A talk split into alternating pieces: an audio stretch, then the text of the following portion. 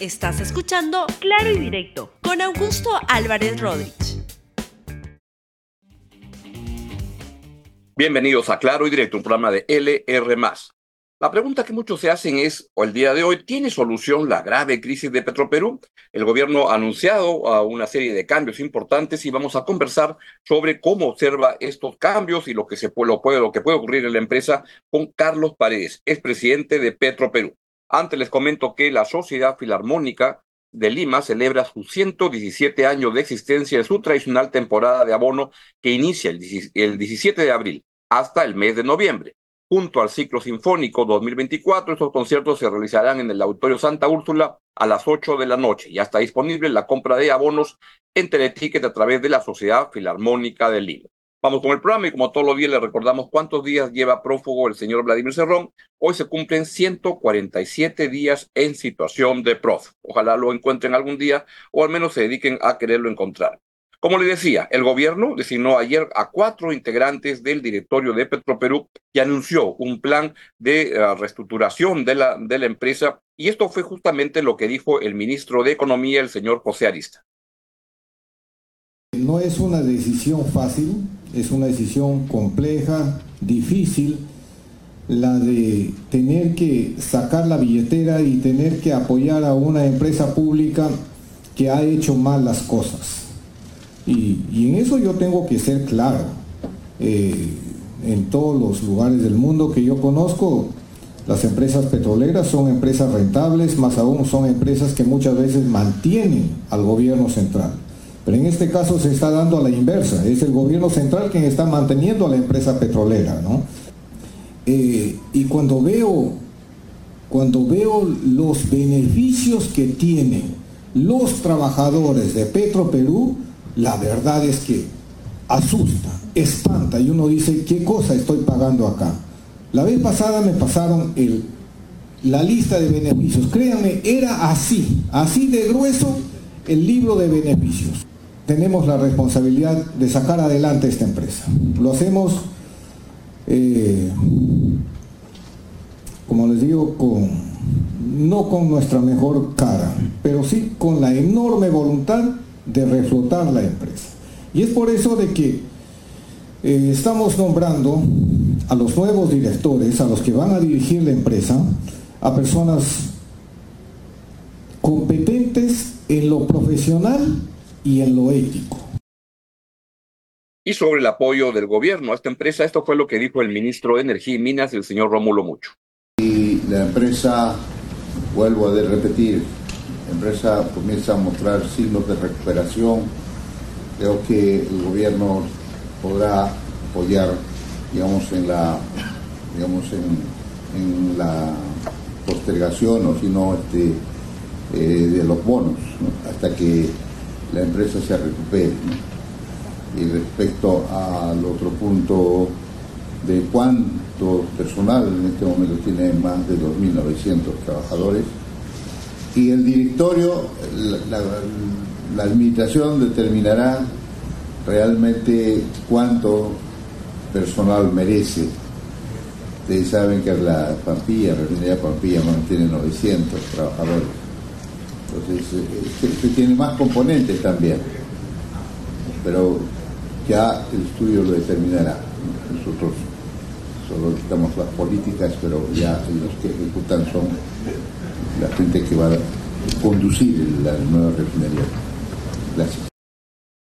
Bien, ¿tiene solución Petroperú? Es la pregunta que le traslado a nuestro invitado de hoy, el señor Carlos Paredes, un distinguido economista, quien ha sido presidente de Petroperú. Señor Paredes, buenos días. Buenos días, Augusto. Un gusto. gusto El gusto contigo. y de toda la audiencia. ¿Tiene solución Petroperú en lo que ha anunciado el gobierno? ¿Qué le, qué le hace pensar? Yo, yo creo que este, en general los, los problemas tienen solución. Hay soluciones que no nos gustan, hay soluciones que cuestan mucho, pero solución tienen. Este problema se tiene que solucionar. Este, eh, y hay soluciones más costosas y menos costosas. Creo que lo que ha tenido Petroperú en los últimos años, desde el año 21 en adelante, es una falta de norte. eh, respecto a, a, dónde se, a, qué tipo de empresa quiere ser. Cuando nosotros la dejamos, habíamos hecho un proceso de planeamiento estratégico y la visión de la empresa era convertirse en una empresa de capital mixto y estábamos trabajando para poder incorporar capital privado de acuerdo a la ley 30130, que es con la cual se autorizó el financiamiento de la refinería, para incorporar capital privado hasta un 49% de la propiedad. Y, y hay mucha gente que dice nadie va a entrar con 49, con minoría. No, eso no es cierto. Sí se puede atraer capital mm. privado si tú pones acuerdos con inversionistas sobre qué cosas va a gestionar, cuáles son sus derechos y, y las obligaciones del Estado. Creo que eso frenaría la injerencia gubernamental en la refinería, en la empresa que tanto daño ha hecho a lo largo de más de 50 años, ¿no? No es solamente con la refinería. Pero sí, sí, Augusto, sí es posible encontrar soluciones, es necesario eh, transparentar las cosas. El gran problema de Petroperú, el costo financiero enorme que nos implica para todos los peruanos, se debe a la falta de transparencia. Eh, ¿Cómo puede ser que hasta el día de hoy no se haya publicado el plan de reestructuración que se obligó a Petroperú a contratar cuando le dimos 4 mil millones de soles en noviembre del año 22? Y, y, y este eh, eh, directorio que ha sido removido no, no lo quiso publicar. ¿no? Entonces, y cuando uno de los elementos del plan de transparencia, que lo tengo hace algunas semanas, del plan de reestructuración que tengo hace unas semanas, este, habla sobre la transparencia como una de las cosas más importantes eh, a implantar con el nuevo gobierno corporativo. Entonces creo que ese, ese tema es esencial. Han nombrado a gente muy seria eh, y, yo les deseo las mejores de las suertes. He conversado con algunos de ellos y eh, voy a apoyar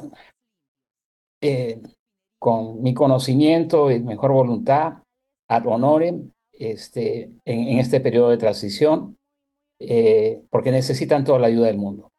Sin este, duda. En ese, me sorprendió no, no, verlo a los operantes o, convocado para el directorio, pero qué bien que esté este, trabajando, o sea, colaborando en el proceso de, de, de salida. La situación de Petro Perú, ¿cuán grave es?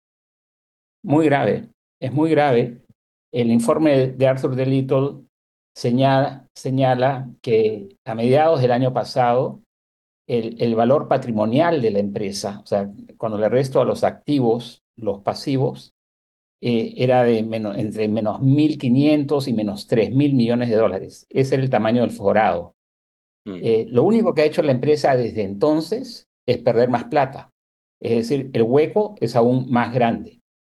Este, y em, yo, yo, yo, estimo que debemos estar con, con un hueco de unos 2 mil millones de dólares. Eh, es un problema de solvencia. Además de eso, tienes un problema de liquidez, problema de, de, de recursos financieros para el corto plazo. Eh, entonces, estos son problemas financieros que van a tener que ser enfrentados rápidamente por, por, por el directorio, con soluciones diferentes a las de pedirnos plata, ¿no? la, la de siempre. Tienen que haber eh, ya, ya, ya perdimos la plata, por otro lado, ya la perdimos. Claro. ¿no? Ahora, este, eso no se puede negar, ya perdimos la plata. Ese cuento que nos eh, contaron de que la refinería se pagaba sola, un cuentazo, un cuentazo. Creo que lo que es importante, Augusto, es que los peruanos aprendamos. Tú y yo hemos escrito, analizado el tema de las empresas públicas en, en el país. Aprendamos eh, las lecciones que nos da la actividad empresarial del Estado. Este, este hueco que nos deja eh, esta aventura empresarial de dos mil millones de dólares o más, este, que eh, de tres mil millones de dólares o más, porque ya se había dado una buena cantidad de plata antes del estudio de Arthur de yo, creo que nos enseña que el Estado tiene que dedicarse a cumplir con su rol, que es proveer bienes y servicios públicos de calidad para los peruanos, no a, a, construir refinerías, a, este, eh, competir con el sector privado en cosas que el sector privado puede hacer perfectamente. Entonces, pero los peruanos no entendemos eso. la mayor parte de los peruanos no entendemos el costo que esto implica para nosotros.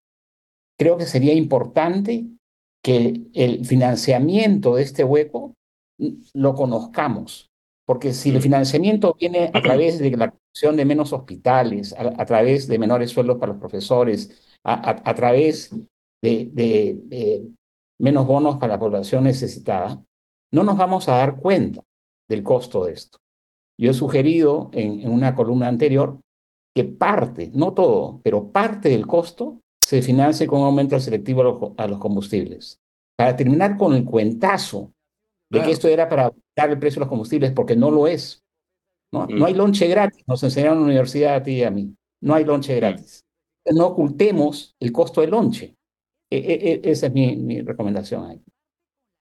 Ah, los voceros de Petroperú de la gestión anterior, de anterior, han dicho que Petroperú nunca perdió plata, que era una empresa que siempre le iba muy bien, lo cual no es cierto, pero en la historia reciente fue la, la refinería, la decisión de la refinería lo que acabó de, de, hundir a la, a, la, a la, empresa. Sin duda alguna, sin duda alguna. Este, la, refinería, cuando yo, eh, cuando yo estuve en Petroperú, eh, me costó mucho transparentar las cifras, me, me, me las ocultaban. Eh, lo que yo llamo la gran cofradía en Petroperú, nos ocultaba el directorio las cifras. Y tuve que hacer un esfuerzo enorme, ese es mi background profesional, con gente de afuera para transparentar las cifras. Y, estimamos que eh, había destruido la refinería 1.650 millones de dólares en ese momento, que es el hueco de la refinería en términos de valor presente. Eso equivalía a todo el patrimonio contable de la empresa. Es decir, Petroperú valía cero. Yo conversé con cerca de 20 bancos de inversión y me decían, no puedes traer capital privado porque la empresa vale cero o negativo. ¿no? Entonces, ¿qué, qué vas a vender? ¿Qué, qué, si, si, alguien viene y ofrece 500 millones de dólares y tú le aportas a una empresa que vale cero, ¿con qué porcentaje el capital se va a quedar? ¿no? Entonces, si te ponen 500 millones de dólares y le dices, oye, quédate con el 99%, bueno, el que haga eso se va a la cárcel. Por eso es que pedimos el aumento de capital, para poder invitar al capital a, los inversionistas privados. Y, este, y el tema de invitar a los inversionistas privados no es solamente por el dinero que vayan a aportar, ni principalmente por ese factor, es para traer buena gestión a la empresa. Así es y, lograr que, la empresa se proteja con, con ¿no? este, para que pueda tener buena, buenas, buenas prácticas. Es el, el, sindicato, la gerencia, este, creo que hay dos, no sé si me permite, dos frentes que en el cual hay que trabajar. Uno es el frente ah, fuera de la empresa y es generar este, credibilidad y confianza de que las cosas se van a hacer bien y de hacer notar a la opinión pública que, no se puede seguir perdiendo el dinero así que se debería usar en otras cosas. Y dentro de la, empresa, cómo, persuadir y trabajar con gerencias, proveedores, este, sindicatos que han estado acostumbrados a un manejo, me, parece, corrupto en, la, en, la, empresa. ¿Lo ve así? Sí, totalmente. Yo creo que eh, la forma que se ha manejado Petroperú eh, es una forma opaca en contraposición a transparente, eh, donde la regla del otorongo no come otorongo prevalece. Donde los errores se tapan, no se aprenden de ellos, donde no hay meritocracia. Y, donde el análisis costo-beneficio tiene poco lugar, porque a los gerentes les importa, importa poco o casi nada el valor que crean o destruyen para los accionistas de Petroperú, que somos nosotros, todos los peruanos. Todos y nadie a la vez, a gusto. Entonces, ese es el problema. El problema es que tú no tienes reglas de, gobierno corporativo que alineen los intereses de nosotros, los peruanos, con los de la gerencia, que son los que están eh, controlando eh, la, empresa. Entonces, el problema fundamental es gobierno corporativo. Eh, entiendo que los ministros la tienen, los nuevos ministros la tienen clara. Y, espero que muy pronto conozcamos el plan, todos conozcamos el plan de reestructuración y nos digan en, un periodo no mayor de 60 días a dónde vamos, qué tipo de empresa quieren crear, cuánto tiempo, cuánto tiempo va a tomar y que transparenten el costo de esta aventura que tanto daño ha hecho al país. Sin duda. Y, el, libro que usted escribió sobre su gestión en Petroperú y la reflexión que hacía de las empresas estatales hacía notar que eran empresas que en teoría eran de todos, pero que carecían de un dueño y que las acababan este, capturando sectores muy interesados. ¿Puede explicarnos eso? Sí, el, libro se llama La tragedia de las empresas sin dueño, el caso Petroperú.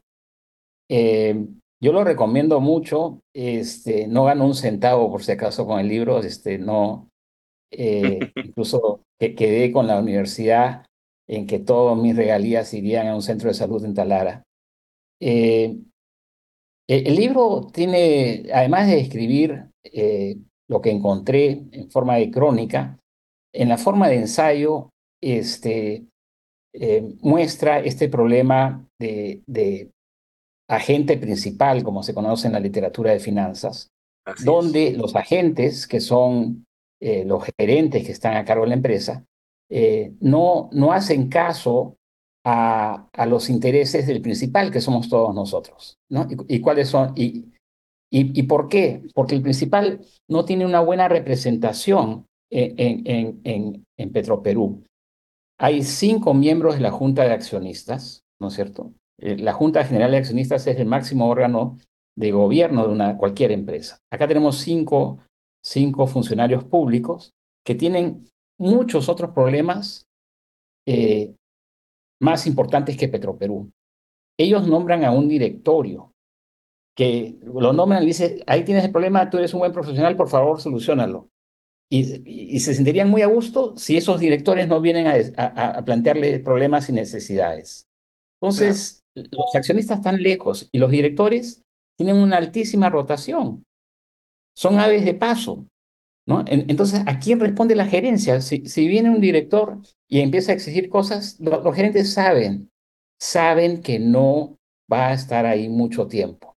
Y si empieza a hacer muchos cambios y, y, y, a molestar la paciencia, bueno, le hago las trampas que tenga que hacerle para sacarlo de acá. Eso me pasó a mí.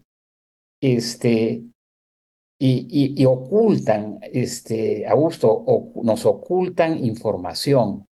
Cuando tú te has referido a, las cosas que ha dicho el directorio que acaba de salir y ha publicado en la prensa de manera inaudita el viernes y domingo pasado, este, yo, yo saqué un, un, par de posts en, LinkedIn donde el, el, primero, que era frente al artículo del viernes, la publicación del viernes se llamaba Delirium Tremens, y, y el del domingo, que ya, ya me caí de espaldas cuando vi eso, eh, lo llamé Delirium Tremens Reloaded.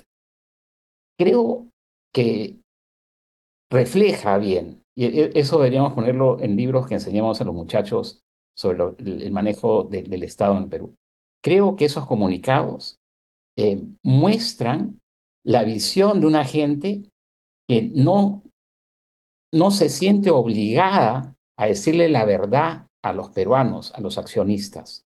Sienten que pueden usar nuestro dinero para publicar cosas que defienden su posición y al momento de, salir, no renunciando, los han sacado, ¿no?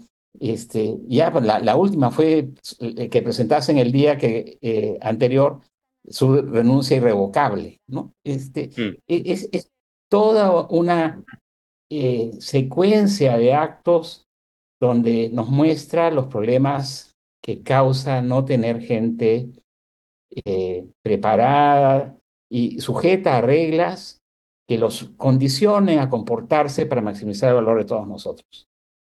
Eh, este cambio se logre ese diseño institucional, ¿no? un diseño que, que, sea sostenible en el tiempo, porque veía, por ejemplo, leí en el The Economist en estos días de cómo Petrobras en Brasil había también entrado en colapso y lo habían estado preparando, mejorando este, durante varios años, pero ha llegado el gobierno de Lula y otra vez se ha dedicado a ver cómo utiliza políticamente a esa empresa y comienza a retroceder en todo lo que se había avanzado. E, ese es el problema de la injerencia política. ese es. el problema de oye, que, que, que, los gobernantes se dediquen a, a, este, gerenciar la provisión de, de, bienes y servicios públicos, ¿no es cierto? Y, y que con los impuestos que nos imponen, que, que valga la redundancia, hagan una mejor gestión de, de, con, con, el gasto público. Este, pero que no jueguen con las empresas, que no jueguen con las empresas. Es costosísimo. Y, el caso de Petroperú, que es el más costoso que hemos tenido, eh, nos tiene que enseñar. Yo creo, yo tengo más de 40 años dando clases. Eh, creo que es importantísimo que aprendamos nosotros y transmitamos este, e, e, el, el, costo de, de, este sinsentido y, y, lo hagamos no desde un punto de vista ideológico, esto no tiene nada que ver con ideología, absolutamente, nada. E, esto es, señores, acá hay tanta plata, tantos recursos fiscales, ¿a qué los voy a dedicar? ¿No? Siempre les dije a los trabajadores de Petroperú, por cada uno de nosotros que está aquí en Petroperú, hay 15 mil peruanos afuera. Y, esos son los dueños, ¿no? Este, nosotros nos debemos a esos, cada uno de nosotros se, debe a esos 15 mil. Y eso no está en el chip, eso no está en el chip. Y, Pero hay mucha opinión en contra de eso, ¿no? Explicar, como se dice, que esto no es ideología, que que no es ser de izquierda apoyar a una empresa que requiere millones de dólares y que se, se, se, dilapidan el dinero, eso no es ser de izquierda, eso es ser idiota. Totalmente de acuerdo con lo que acabas de decir. Este, yo hubiese usado otro adjetivo, pero este, sí, totalmente de acuerdo entramos a la parte final, pues sé que está con el tiempo ajustado. La palabra privatización es una mala palabra a utilizar, como es, evidente que hoy día es inviable privatizar, que hay que trabajar con un plan largo, ¿no? Pero la palabra privatización es una mala palabra en este contexto, en el caso de, de, eh, Petro Perú. Yo, yo, creo, yo creo que, este, simplemente como anécdota, ¿no? Cuando yo entré a, la presidencia, ya, tenía dos meses de director, este, me hicieron una serie de recomendaciones y me dijeron, no uses la palabra privatizar. Di, que no vas a privatizar.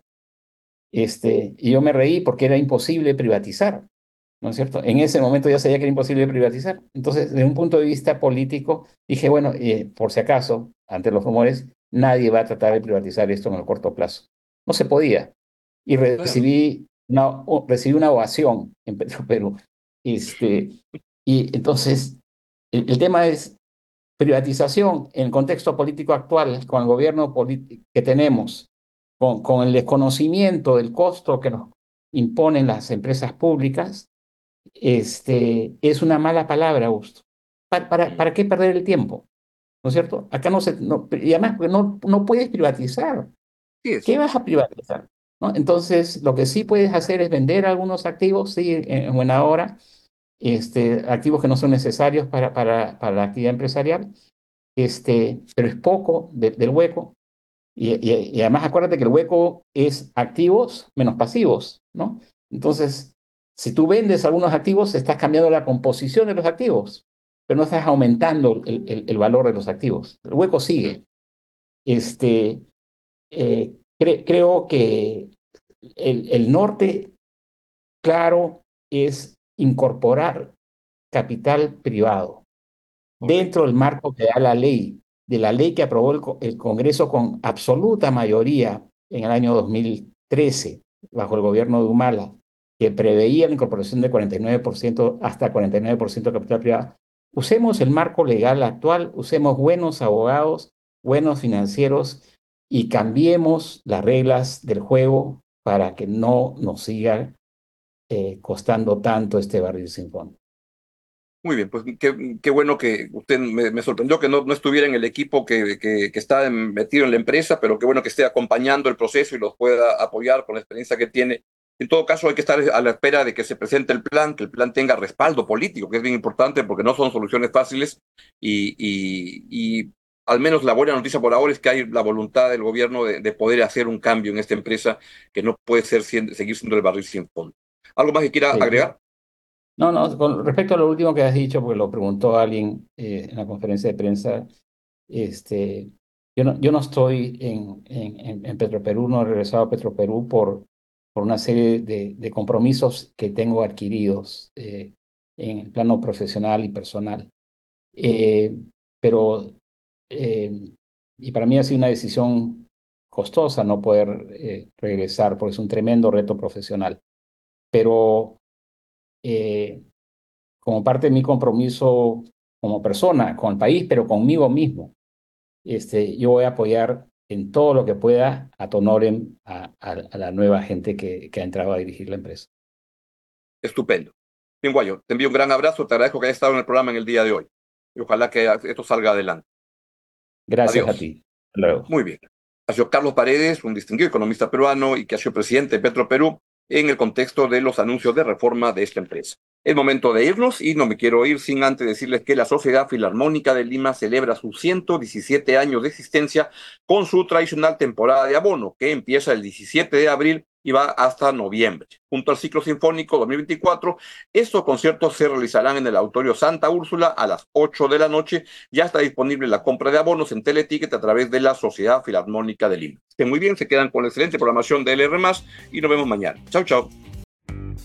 Gracias por escuchar Claro y Directo con Augusto Álvarez Rodríguez. Suscríbete para que disfrutes más contenidos.